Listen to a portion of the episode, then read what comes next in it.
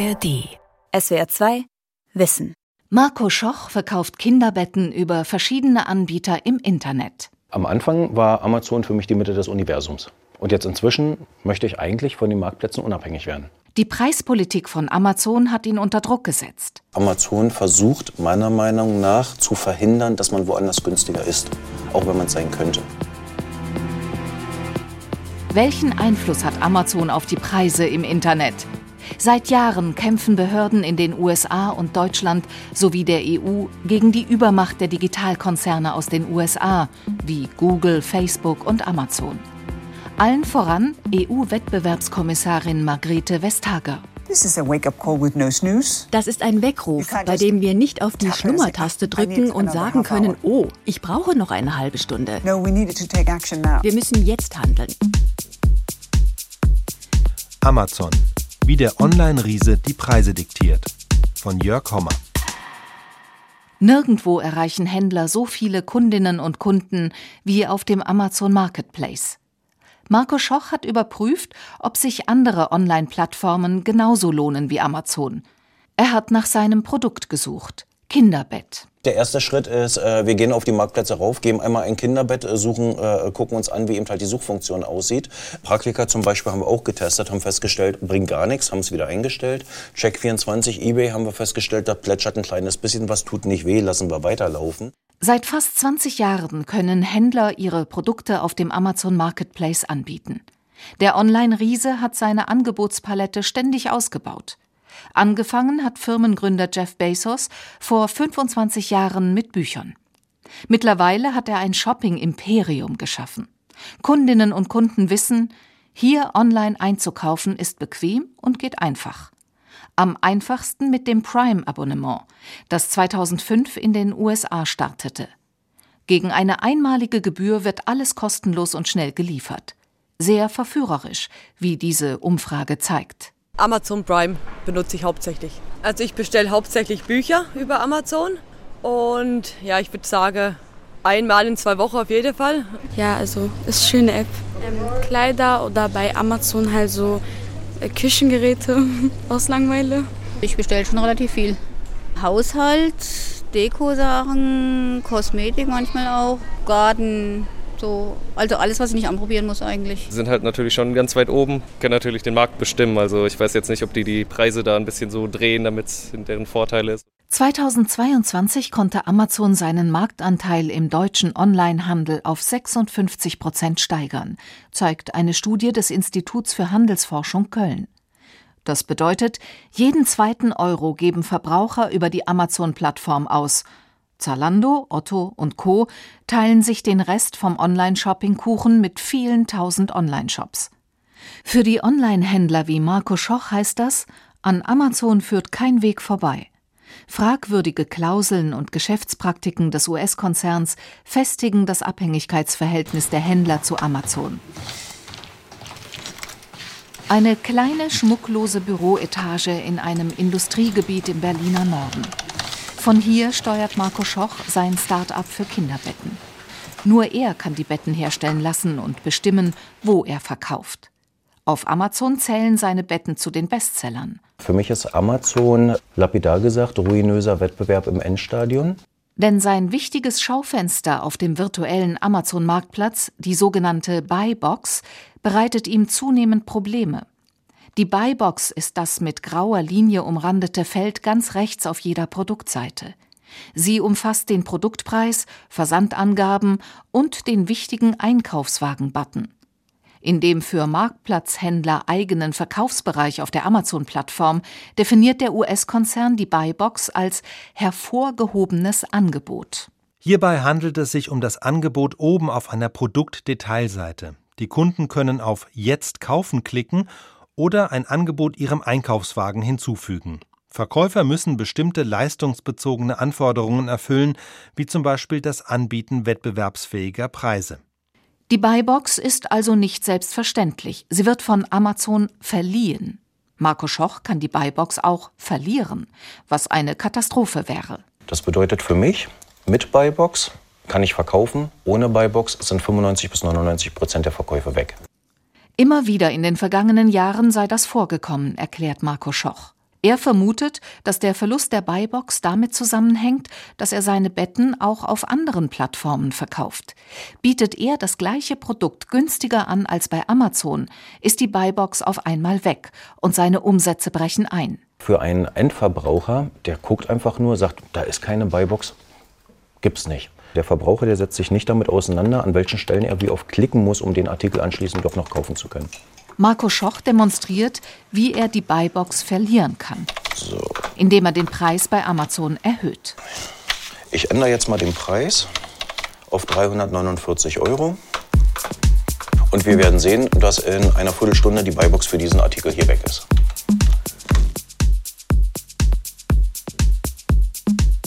Und tatsächlich, die Buybox ist weg.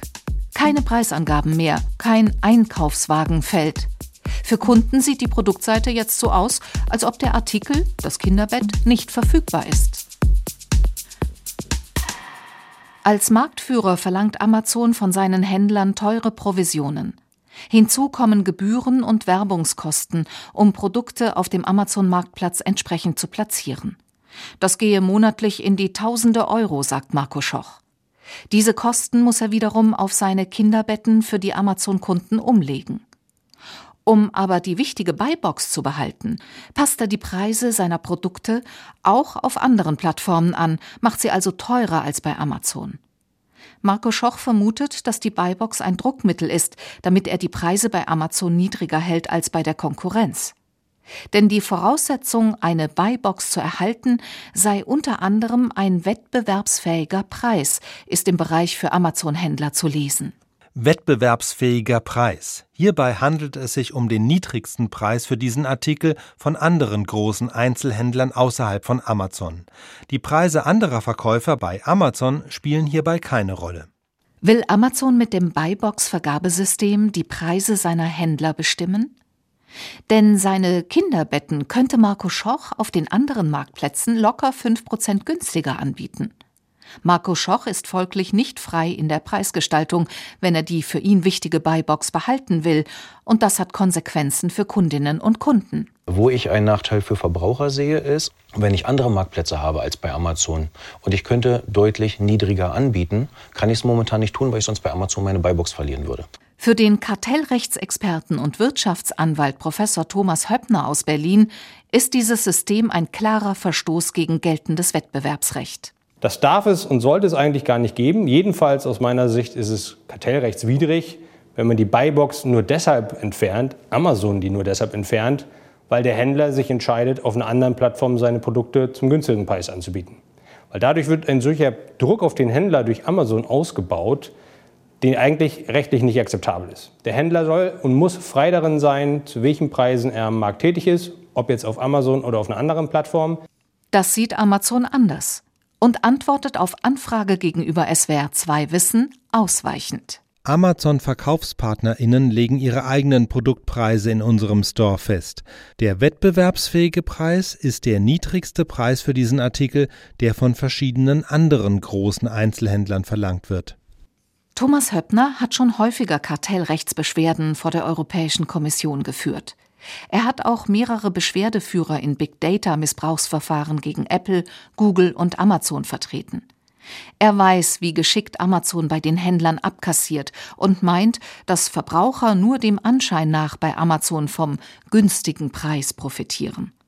Darum bezeichnen Branchenexperten wie Höppner Amazon und andere große Plattformen als Gatekeeper, die dem fairen Wettbewerb schaden mit mehreren Effekten. Wenn das eben bedeutet, dass sie dann nicht mehr profitabel verkaufen können, dann können sie vielleicht gar nicht mehr verkaufen. Oder wenn es umgekehrt heißt, dass sie nicht zu anderen Plattformen gehen können und dort billiger verkaufen können, dass dann Amazons Marktmacht immer größer und immer stärker wird.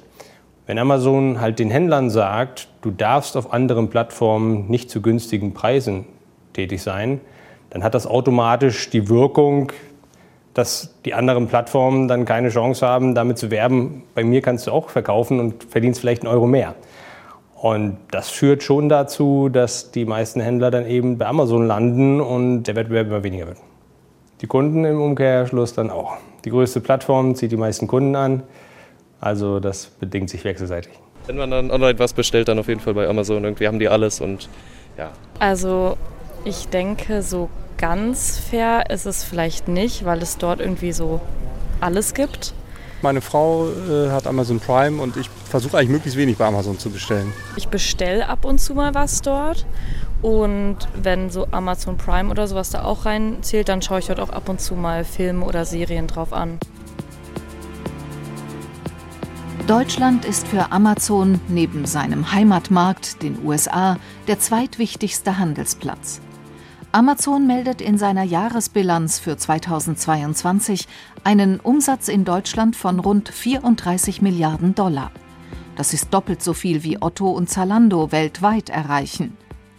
Ist die stetig wachsende Marktmacht eine Gefahr auch für den weltweiten Wettbewerb? Anfang Mai 2022 in einem Berliner Nobelhotel. Hier stellen die Chefs internationaler Wettbewerbsbehörden genau diese Fragen. Nicht nur die EU und Deutschland, sondern auch andere Länder wollen mit neuen Gesetzen die Marktmacht der US-Internetgiganten stärker regulieren. Per Videocall aus Brüssel nach Berlin wendet sich die EU-Kommissarin für Wettbewerb, Margarete Vestager, an die Behördenchefs.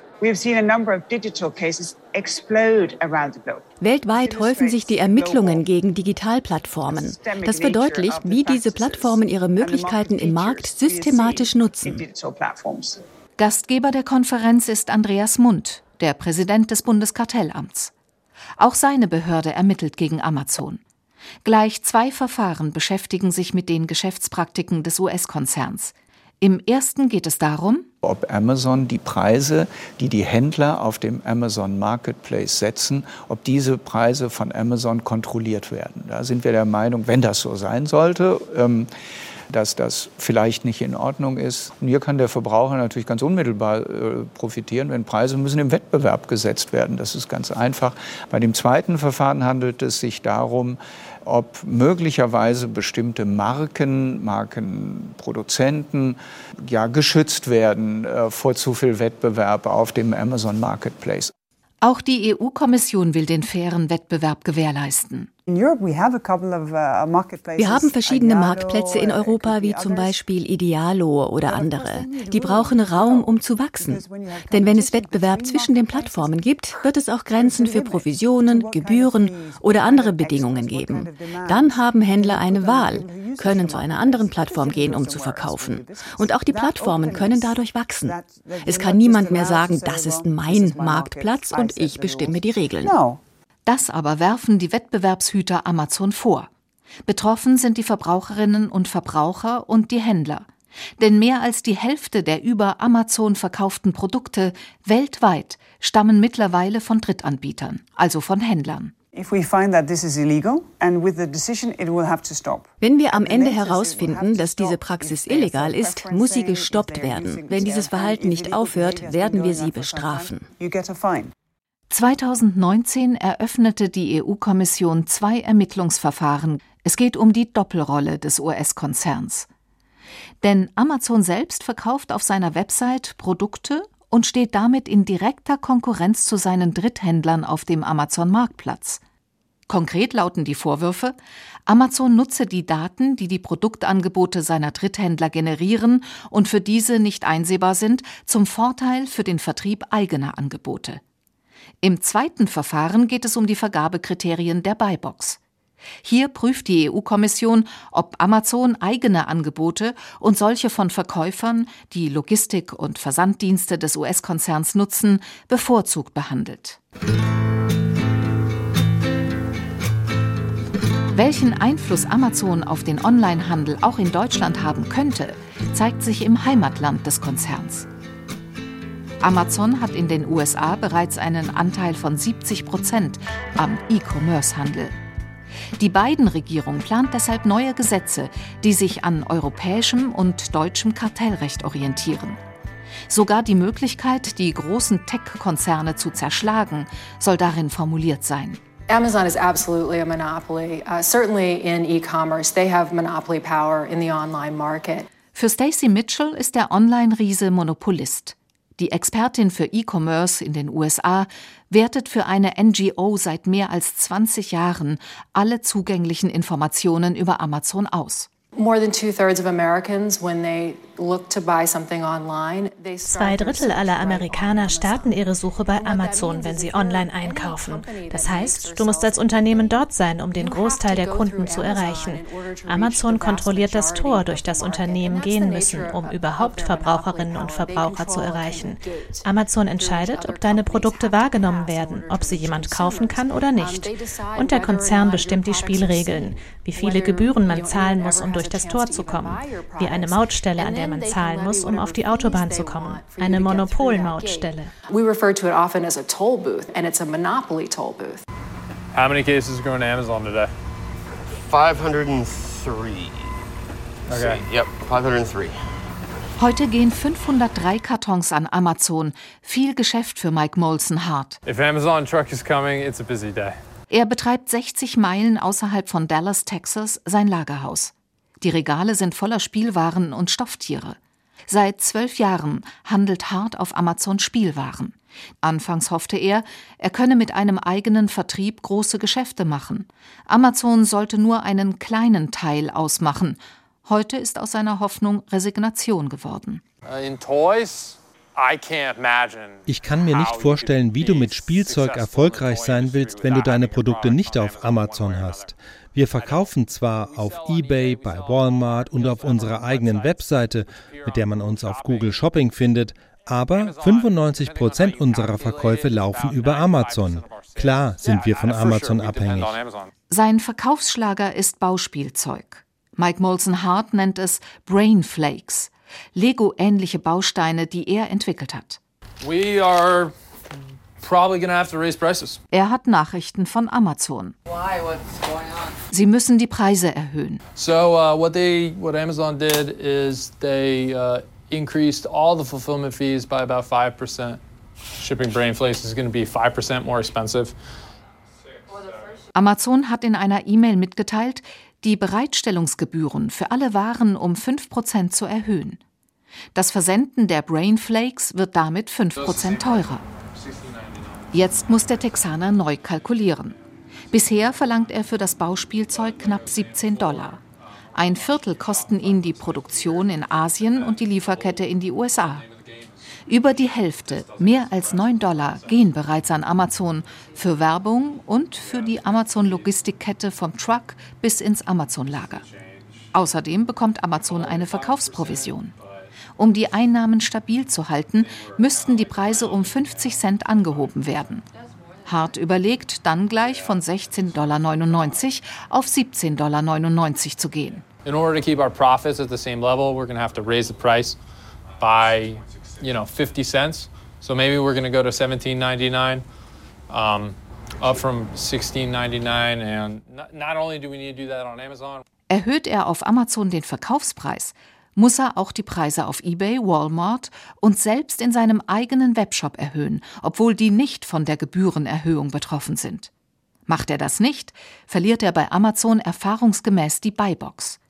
Bei einer 95-prozentigen Abhängigkeit würde er drastische Umsatzeinbußen riskieren. Für die Kunden aber heißt das,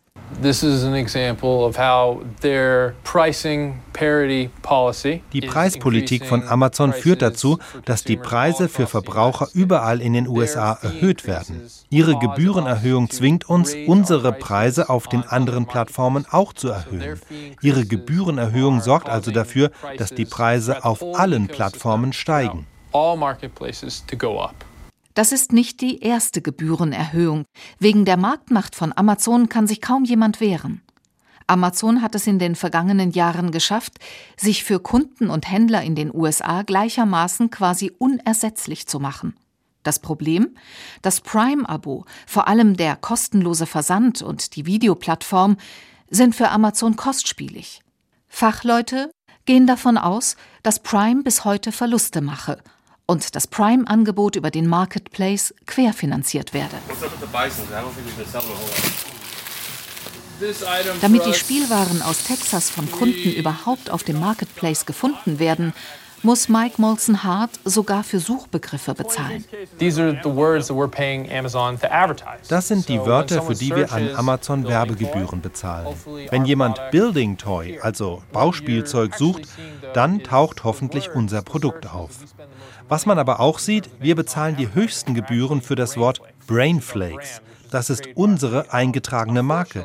Wir zahlen also an Amazon für unseren eigenen Markennamen eine Menge Geld, damit Kundinnen und Kunden unsere Marke überhaupt finden, wenn sie danach suchen. Heißt, wenn wir gesehen werden wollen, müssen wir Amazon eine Gebühr zahlen. Händler wie Mike Molson Hart haben ohne Amazon kaum Chancen auf dem US-Markt. Das hat mittlerweile die Federal Trade Commission, kurz FTC, in Washington auf den Plan gerufen.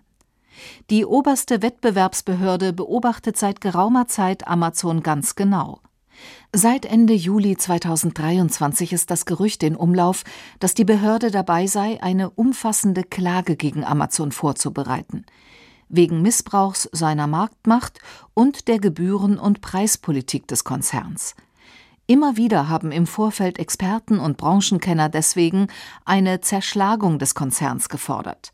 Mit einer erfolgreichen Klage würde man dieser einen kleinen Schritt näher kommen. Dass Amazon auch in Europa und Deutschland so mächtig wird wie im Moment noch in den USA, wollen die europäischen Wettbewerbshüter mit aller Kraft verhindern. Die sonst eher träge EU-Kommission in Brüssel schaffte es in weniger als einem Jahr, im März 2022, ein neues Gesetz zu verabschieden. Es soll die digitalen Märkte fairer machen, die Interessen der Verbraucher schützen und die großen Internetunternehmen wie Google, Facebook, Amazon und Co stärker regulieren. Der Digital Markets Act ist seit Ende 2022 in Kraft. Wir haben nicht ein, nicht zwei, sondern drei Google-Verfahren. Und wir sehen, dass es funktioniert. Man sieht Veränderungen, aber nur bei diesen Fällen. Wir benötigen einen Systemwechsel. Wir benötigen viel mehr. Die vielen intensiven Ermittlungen und Gesetzesinitiativen scheinen den Konzern nach Jahren unter Druck zu setzen. Im Sommer 2022 überraschte Amazon die Branche und vermutlich auch die EU-Kommission mit einem Angebot zur Beilegung eines Streitpunktes im Wettbewerbsstreit. Der Konzern bot an, Daten der Verkäufer nicht für sein eigenes Einzelhandelsgeschäft zu verwenden. Monate später, kurz vor Weihnachten, willigte die EU ein und verzichtete damit auf die Verhängung eines möglicherweise milliardenschweren Bußgelds gegen Amazon. Auch Thomas Höppner war überrascht. Ist das ein Schuldeingeständnis von Amazon?